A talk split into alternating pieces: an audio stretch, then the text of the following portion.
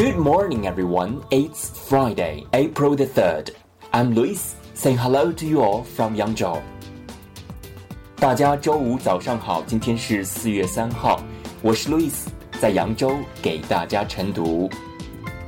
今天的中国文化特辑跟大家聊都江堰。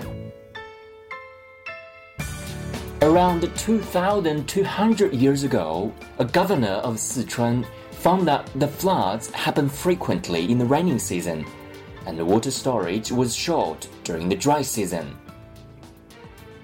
Therefore, based on the geographical features of the Minjiang River, and without doing any damage to the natural environment, he built a special structure dam.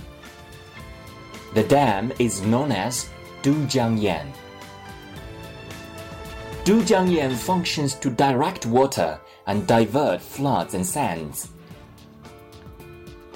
Thanks to the dam, the region would no longer be plagued by flooding during the rainy season, and water supply would be sufficient in the dry season.